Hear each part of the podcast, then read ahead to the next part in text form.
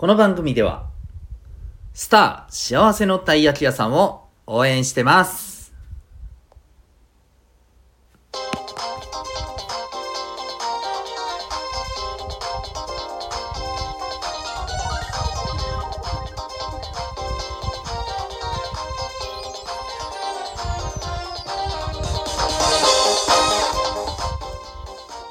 小中高生の皆さん、日々行動してますか？あなたの才能と思いを唯一無二の能力へ。親子キャリア教育コーチのデトさんでございます。小中高生の今と未来を応援するラジオ、君 the NEXT。今日は、4月からスタートする、ちょっと楽しみにしてるアニメというテーマでお送りしていきます。もう単に雑談でございます。はい、えー、ということで、えー、もうあの、今日は別に何の、はい、あの、ためになるような話は一切ございません。えー日曜日ですしね、まあそういう会があってもいいのかなということでお送りしていきたいと思いますが、えーとね、まあこの4月番組がね、また新たにスタートする時期で、まあアニメも結構ね、いろんなのがスタートするんですけど、僕結構ね、あの、まあこれまでの放送でも何回か、あの、触れたことありますけど、結構アニメ好きでですね、もう子供の頃からずっとね、はい、えーいろいろ見ております。まあ最近はもちろんね、えー見れるものってだいぶ減りましたけどもね、それでもね、あ、どうしてもなんか気になるなっていうのはね、あのちょいちょいこう、あの、Amazon プライムとかね、見たりしています。で、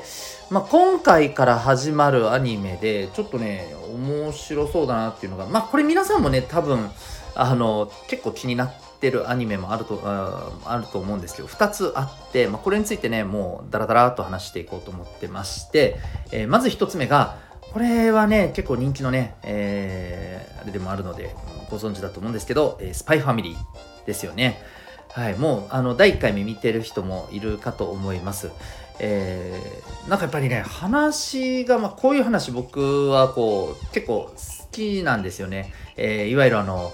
ね任務のために、えーまあなんていうかねもう市場を殺して、えーね、仮の家族を作ってそこにね、まあ、忍び込むっていうスパイの,、ねまあ、お話なんですけれどもでも結構これ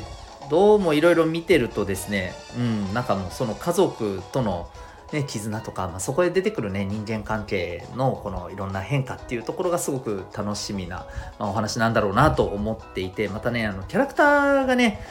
すごい可愛いですよね。あの特にねこの娘さんなんかねすごい力持ってるんですよね。なんかあの超能力ですよねこれ明らかにね。なんかそういう感じですけどまああの非常にこうキャラクターがねめちゃめちゃいい感じ。可愛いなというところで、えー多分これすげえ面白いだろうなと思ってます。なんかこう話の流れ的にもね多分ああの盛り上がるとこですごい盛り上がりそうなね感じがあってまあすごいこう楽しみでございます。えーとでもう一つがですね、えーこれも知ってる人もいるのかな？パリピ孔明っていうね。はい。えー孔明というのはあの三国志というね、えーあの昔の中国の、まあ、いわば戦国時代の一つねの有名な、まあ、お話でして、まあ、いろんな英雄たちがね天下統一を争ってさまざまなこう戦いを繰り広げるお話で、まあ、その中にいろんなねタイプのあの武将が出てきてね、まあ、それがすごく男子にとっては特にねあの人気が高いんじゃないかなと思うんですけどその中でもねもうあのかなり有名な、まあ天才的なねあの知恵を持っている軍師いわゆるあの作戦を作ってね、えーこう敵をまあそれでねやっつけていくっていうね、えーどっちかというと武力というよりも頭を使うっていうねそういうあのタイプの武将の、えー諸葛亮孔明という人が、まあ、なぜか現代のところに、まあ、タイムスリップをすると、ね、転生するだったかな。転生してそして、えーまあ、その歌手をねプロデュースしていくという、えーなんだそれはっていうねなんだそれはって本当に言いたい。僕結構こうあの三国志好きなのでまずなんだそれはって思ってしまった、はい、設定でもこの設定だけで、はい、もうこれは見ようっていうことがね決まってしまったアニメでございます。でこれもねあのすごく、まあ、あの楽しみですね。まあどんなね例えばその 昔のこの人の感覚と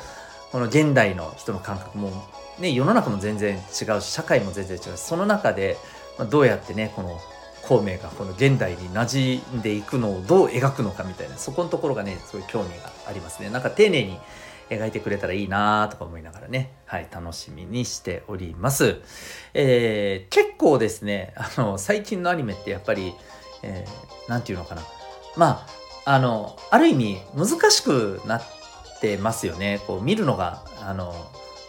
まあ、エネルギーが あのかかるようなねアニメいっぱい出てきてますよねそれこそねあのワンピースだってあれ結構考えながら見てないと分かんないですしあのまあみんなね大人気のこの「鬼滅の刃」とか「呪術廻戦」も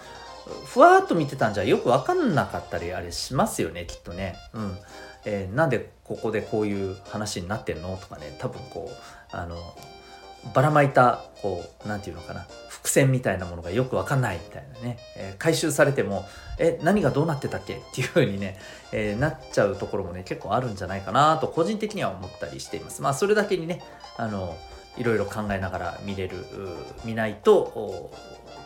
まあ、結構理解できないアニメが多いので僕はなんかそういうのすごい好きなのではい、あのあれってなったらねまた見返したりとか、してね、まあ、それがまた楽しかったりするんですけど、えー、こういったねあのものを見るの僕はね結構あのおすすめだと思います、まあ、大人も見ても全然ねいいと思いますし、ね、お家の人と見てもいいんじゃないかなとか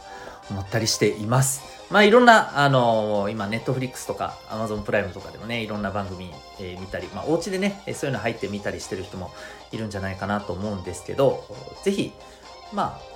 ちょっとね、気になった、あの、アニメとかもね、え見てみたらいいんじゃないかなと思います。はい。というわけで、えー、これ見ていたらところどころでね、え、雑談的に感想を言ってったりするかなと思いますので、はい。え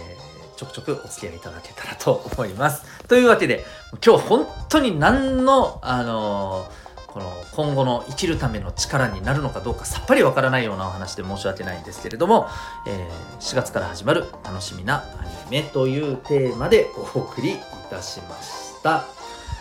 ここまで聞いてくれてありがとうございます。あなたは今日、どんな行動を起こしますか？